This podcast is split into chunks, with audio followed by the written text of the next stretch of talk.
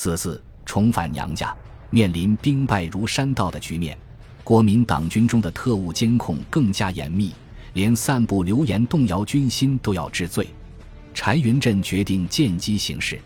饱经战火洗劫的村庄一片荒芜，国民党逃兵如同一群饥不择食的蝗虫，所到之处不仅鸡犬不留，而且连一户户农家的门窗桌椅也被劫烧一空。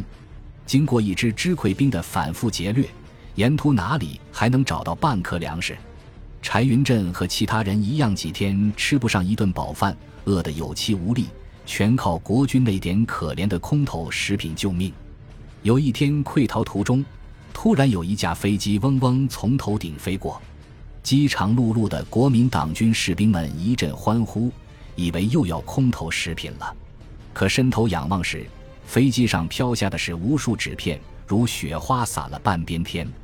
一阵风吹来，柴云振也好奇地伸手抓了一张，借着读了半年书认识的几个字，他大概认出这又是蒋介石在洒家奖令了。面对解放军的重重围困，束手无策的蒋介石送不来吃的喝的，就只能给前线士兵送来这唯一的迷魂汤了。柴云振知道战防炮连的曲连长早就对这场败仗牢骚满腹，决心趁机去试探一下他的真实想法。他紧跑几步，追到曲连长身边，故作殷勤地把嘉奖令递上去。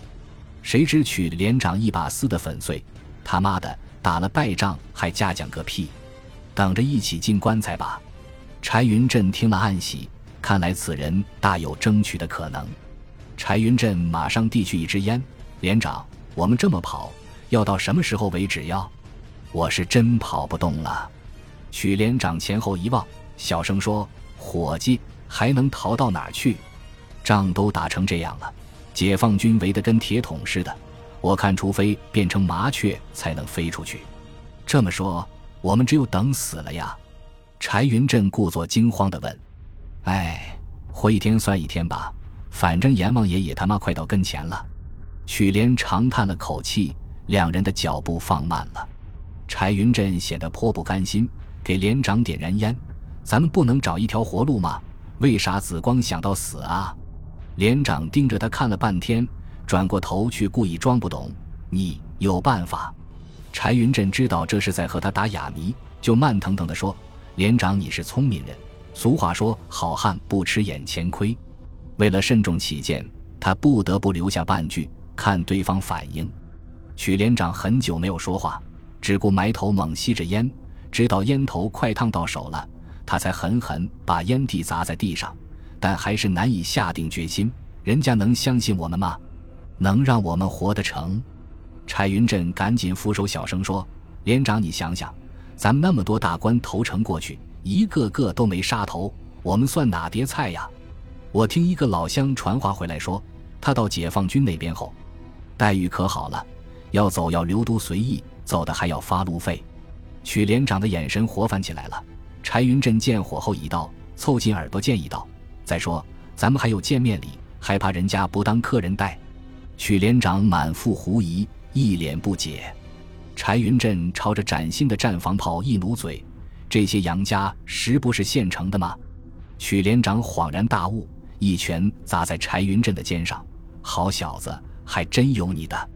于是他们私下联络了几个靠得住的人，经过一番合计，决定借故拖延行军时间，迎接解放军到来。十二月十二日中午，雾沉沉的天一下子晴朗了起来。战防炮连的四门美式五七反坦克迫击炮，一路磨磨蹭蹭的慢慢往前挪，远处的枪炮声越来越近了。眼看这些大炮就要落入解放军手中，七十五师命令战防炮连马上回炮，并派来一个凶神恶煞的家伙，用枪逼着曲连长：“妈的，为什么抗令不回炮？”柴云振见势不妙，上前劝阻：“长官有话好好说，谁敢违抗军令？我们这不正在准备吗？”又掏出烟蒂上去，这家伙一巴掌向柴云振打来：“谁他妈让你来多嘴？”柴云振将身子一偏，这家伙扑了个空。突然间，有人惊呼：“解放军来了！”这家伙一听，立即脚底上抹油，吓得惊如脱兔般，一溜烟地逃走了。原来，人民解放军的一个先遣排正向他们急速奔来，敌人早已成为惊弓之鸟，一哄而散。区连长令人打起早就备好的白旗，下令部队投诚。那批珍贵的美式反坦克迫击炮也成了解放军的战利品。柴云振带着这份特殊的见面礼，重新回到人民军队的怀抱。被编入中国人民解放军中原野战军第九纵队二十六旅七十八团四连当战士。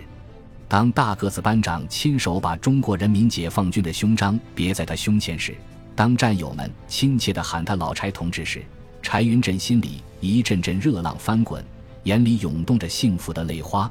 他发自肺腑地说出一句话：“我总算又回到了自己的家。”淮海战役结束后。柴云振所在部队在河南周口地区进行整训，刚刚变得生龙活虎的柴云振，却很快又郁郁寡欢起来，一见着人就躲得远远的。他添了一桩不好意思说出口的烦心事：原来，柴云振被关押在武昌战俘营那段时间，由于卫生环境太恶劣，他得了严重的湿疹。过去因为忙于打仗，一直对这事没顾得过来，现在一停下来休整。就感到周身奇痒难忍，越抓越痒，越抓越烂，最后严重到吃不下饭、睡不着觉的程度，眼看着人一天天消瘦下去。柴云振知道，过去在国民党军队，如果染上这种病，那几乎全靠自生自灭，凶多吉少。当官的如果默然视之，这算是好的了。有些狠心的长官甚至将患病者丢到荒郊野外。任其自生自灭，而今在解放军队伍里得了这种难缠的病，虽然他知道不可能有什么危险，但年轻人爱面子的思想仍然让他心存顾虑，不好意思张口，只好私下烦躁不安的干着急。连队干部见他愁眉苦脸，多次关心询问，他总是找理由搪塞过去。细心的老班长发现了事情原委，二话没说，和班里几个战士花了半天时间。把房东家一口闲置的石牛槽清洗干净，抬到一间草屋里，然后向伙房跑去。半顿饭功夫，班长挑了一担热水，拿着一包草药回来了。他把热水倒进石槽，把药放进去搅拌好了，让柴云振跳进这个洋浴缸好好泡一下。柴云振有点难为情，班长催促说：“有啥不好意思的？咱可都是大老爷们，快进去吧，这药水很管用。”洗上几次就好了。柴云振脱下了棉衣，衬衣却被干脓血粘在皮肤上。班长就用毛巾蘸着药水，一点点打湿后，再轻轻帮他揭下来。柴云振进入缸里，班长拿起一块毛巾就帮他擦起背来。班长，让我自己来吧。柴云振心里热烘烘的，他很过意不去。背上不好洗，我帮你擦，不要乱动。班长命令道。柴云振在温热的药水里躺下来，他的心里涌过阵阵暖流。好久没有这种感觉了呀，好像回到儿时母亲给自己洗澡的时候。他静静地闭上眼，眼泪却忍不住悄悄地涌出来。只有经历过严冬的人，才知道太阳的温暖。在团结互助中成长，在杀敌立功中奋进。钢铁就是这样炼成的，雄狮就是这样铸就的。重新回到革命队伍的柴云振，时时刻刻感受到温暖真诚的同志情谊，每天都在经历浴火重生般的成长洗礼。本集播放完毕，感谢您的收听，喜欢请订阅加关注，主页有更多精彩内容。